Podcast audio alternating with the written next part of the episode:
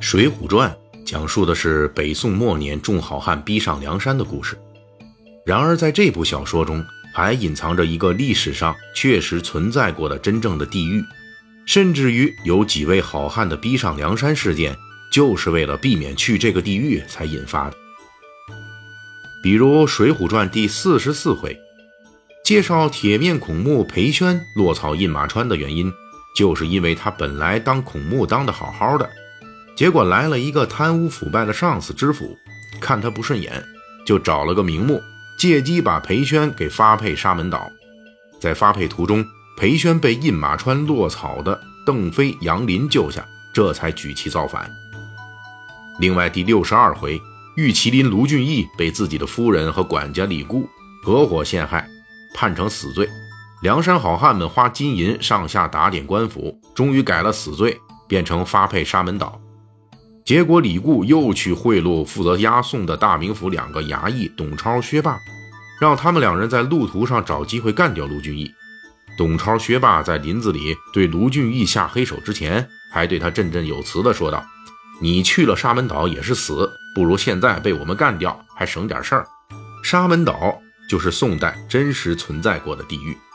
这里恐怖到什么程度呢？裴宣被人陷害的时候，都未见得想过要上山落草。但是当他被赐配沙门岛的时候，他就去当了强盗了。而董超、薛霸干脆对卢俊义说：“赐配沙门岛其实只有早死晚死的区别而已。”赐配沙门岛本来是宋代流放刑罚中的一种。宋代流放刑罚从轻到重共分为十二种，其中最重的一种就是赐配沙门岛。按照文献记录来看，当时的沙门岛隶属登州。也就是今天山东省蓬莱县海外的长岛，这个小岛距离大陆三十公里左右。这个岛在现在啊，可是小有名气的渔民农家乐旅游地啊。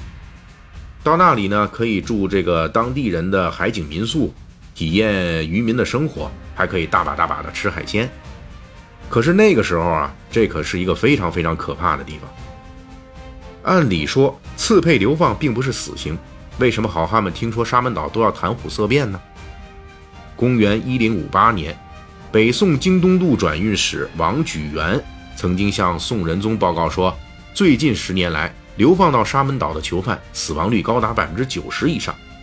宋代虽然经常不把囚犯当人看，但是其容忍的最高死亡率也只有百分之三十三，而沙门岛搞到百分之九十以上。难怪董超、薛霸收了李固的钱，仍然抱怨李固多此一举。其实他们俩说的是对的，卢俊义去了，基本也就是一个死。按照北宋的刑罚，实际上流放沙门岛并不是死刑，怎么就搞成了一个人间地狱呢？沙门岛上设有兵营、沙门寨，所有被送来岛上服刑的犯人脸上都要被刺上“刺配沙门岛”的字样。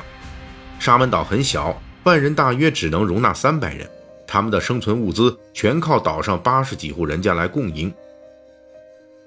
这样的物资供应是非常紧张的，根本不够更多人生存。由于沙门岛监狱容量有限，而被押送来沙门岛服刑的犯人却络绎不绝，经常超出沙门岛监狱容量一倍以上，结果就是根本养不活这么多囚犯。怎么办呢？沙门岛监狱方面的对策就是。每年定期把多出来的犯人装麻袋里扔进海里淹死。网上总有人津津有味地谈论北宋时期东京汴梁城市民的安逸生活与丰富夜市，这是北宋历史的真实一面。而每年明明是活罪却被扔进海里淹死的沙门岛囚犯，同样也是北宋历史的真实一面。宋史记载，马默担任登州知府。这才发现沙门岛的监狱管理者李庆，最近两年一共把七百名囚犯扔进海里淹死。由于这种完全不把囚犯当人看的做法过于血腥，最终还是被宋朝政府紧急叫停了。但是即便如此，沙门岛的生存状况依旧惨烈无比。沙门岛地处海外，淡水严重缺乏，而且粮食供应依旧是那八十几户人。物资极度短缺，医疗卫生条件更是无从谈起。再加上看守的官兵人数不足，士气低落，导致残暴异常，经常虐待囚徒。结果就是沙门岛依然号称与死为邻。尤其是监狱狱卒虐杀囚犯，由于沙门岛物资短缺，驻守这里的监狱狱卒兵丁也是一份苦差事。他们把所有的怨气都撒在了囚犯身上，而且虐囚还能榨取囚犯身上最后的财产和口粮供应。因此，沙门岛虐囚人员的动力一直很足。北宋宋真宗年间，著作郎高清和襄州文学焦庸两个人因犯罪被赐配沙门岛。随后就被沙门岛监狱官员虐杀了。高清的家人愤而去首都汴梁城喊冤，结果一直告状告到皇帝那里，皇上下令彻查。可是由于两人已死，尸骨无存，根本无法调查取证，即便是告了御状，也不了了之。不了了之的还有沙门岛监狱的口粮供应问题。明明北宋官僚上下都知道沙门岛缺乏粮食，缺到没有粮食就随便杀囚犯。但是没有人同意给沙门岛监狱增加粮食供应，理由是公开的。既然沙门岛监狱里都是罪犯，凭什么国家要给罪犯免费的粮食吃呢？沙门岛这个活地狱也曾经有过一次历史上记载的成功的越狱，这就是公元一零三六年，沙门岛有一批囚犯躲过兵丁监视，偷了船只木筏，成功逃亡。从这以后。沙门岛又增加了三百人的水兵，专门乘坐快船追击逃犯。而这唯一的一次沙门岛逃脱事件，根据民间野史记载，竟然成了八仙过海神话传说的原型。也正是因为沙门岛这个地域的真实存在，才让他在《水浒传》中几次出现，并推动了剧情的发展。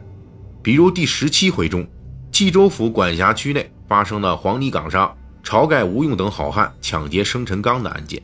大名府梁中书派人来恐吓当地地方官冀州府尹，威胁的话语就是搞不定这宗案件，请你也去沙门岛一趟。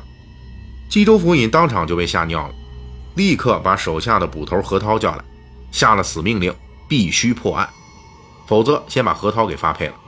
冀州府尹的意思很明确，破不了案件，我也活不了，不如先把你何涛给办了，这叫做同归于尽。何涛万般无奈，强行追击晁盖等人，这才有了众好汉击败追兵、割掉何涛耳朵上梁山的故事。这便是连北宋官员都知道并畏惧的人间地狱——沙门岛。